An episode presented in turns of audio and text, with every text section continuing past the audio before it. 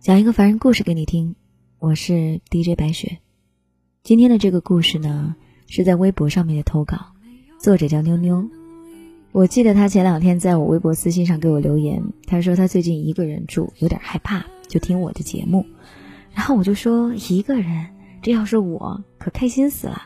最近看到很多朋友投稿的故事都是爱情故事，只想友情提示一句哈，两个人固然可以生活的很幸福，或者生活的很纠结，但是一个人也可以生活的很好。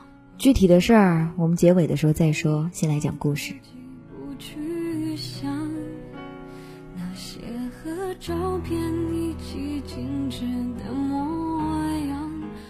我啊，因为住在单位公寓里。整栋楼只有我一个人，每天都伴着凡人故事入眠，让黑夜不再害怕。今儿个啊，我也来说说我的故事。我和他也算是真正意义上的缘起缘灭。零八年，在朋友的订婚宴上，我认识了他。零八年底，我参军入伍，才发现我俩竟然在一个部队。这么大的部队，几万号人。只有他是我的老乡，他比我早了三年来，在部队里啊，对我也是照顾有加。我住院了来看我，休假了给我买肯德基吃，就这样我俩恋爱了。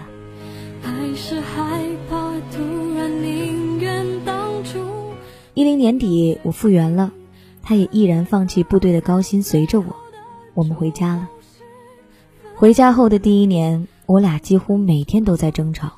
甚至出手打架，我的朋友都不看好他，觉得他没文化、野蛮、粗暴。他的朋友也不看好我，觉得我太强势，处处都压在他头上。可是，不管我俩再吵再闹，他总会是在我一个电话之后，飞速的来到我身边。我喝酒喝醉，吐到满地都是，都是他不嫌脏不嫌累的帮我打扫。我生病不想吃饭。他就一口一口的喂给我吃，打心底啊，我是爱他的。他的家人也一直对我很好，虽然是农民，可总是想要把最好的都给我。就这样，我俩一直分分合合的，到了今年的年初，我妈妈给我下了最后的通牒，让我离开他。原因是他没有工作，也没有上进心。我知道我的爸妈是为了我好。不想让我以后受苦，爸妈也用尽了各种关系把我调离了我们县，去其他的县上班。我也知道爸妈忍痛割爱，把我调到那么远的他乡，主要的原因就是想把我俩分开，而他们如愿以偿了，我俩彻底分手了。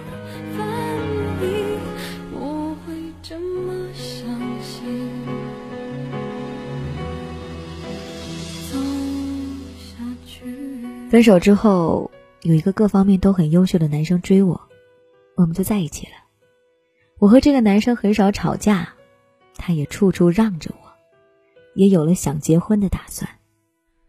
可是刚才突然间，我们共同的朋友告诉我，我的那个前男友要结婚了，因为他女朋友怀孕了。突然心里像打翻了五味瓶一样，翻江倒海的不是滋味。眼泪就止不住的流。我们在一起七年，他从来没有说过一句“我们结婚吧”，就突然和这个没在几天的女生要结婚了。我知道我是自私的，这个时候我不应该还想着他。可是七年的感情，不是说忘就忘的，我是祝福他的。除此以外，我别无他求。缘起缘灭。终不由自己。虚之中变得很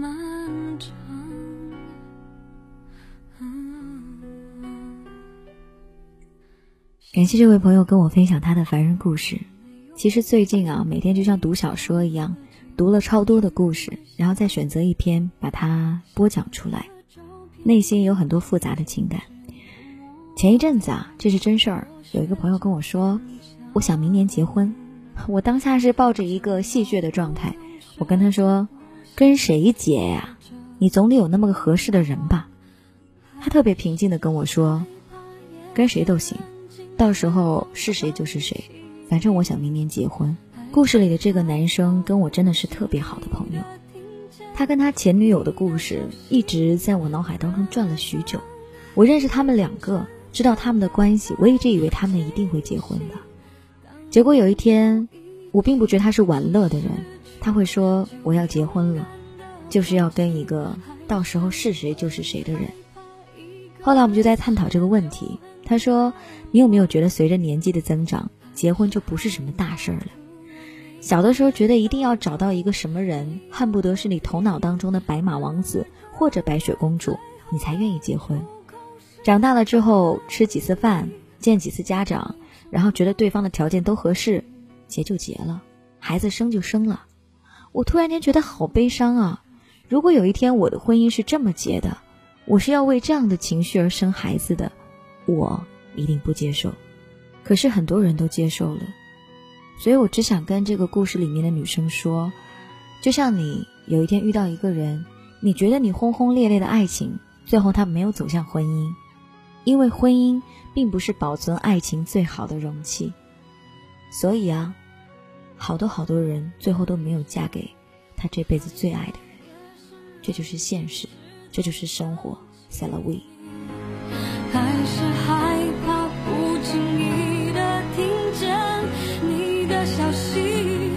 如果你也想分享你的故事给每一位收听节目的好朋友，你也可以在新浪微博 DJ 白雪的私信，或者呢收听的时候呢底下的微社区就是直接可以投稿的，或者在 DJ 白雪的订阅号或者我的私人微信节目简介里有，都可以给我投稿，各种方式我都可以收听得到。投稿众多，我会认真阅读的，也会保护大家的隐私和版权。如果你喜欢听凡人故事，也欢迎你在蜻蜓 FM 上面搜索 DJ 白雪，只要关注我这个人，就能找到更多我的节目。好了，今天的故事就是这样，明晚再讲故事给你听哦。走下去。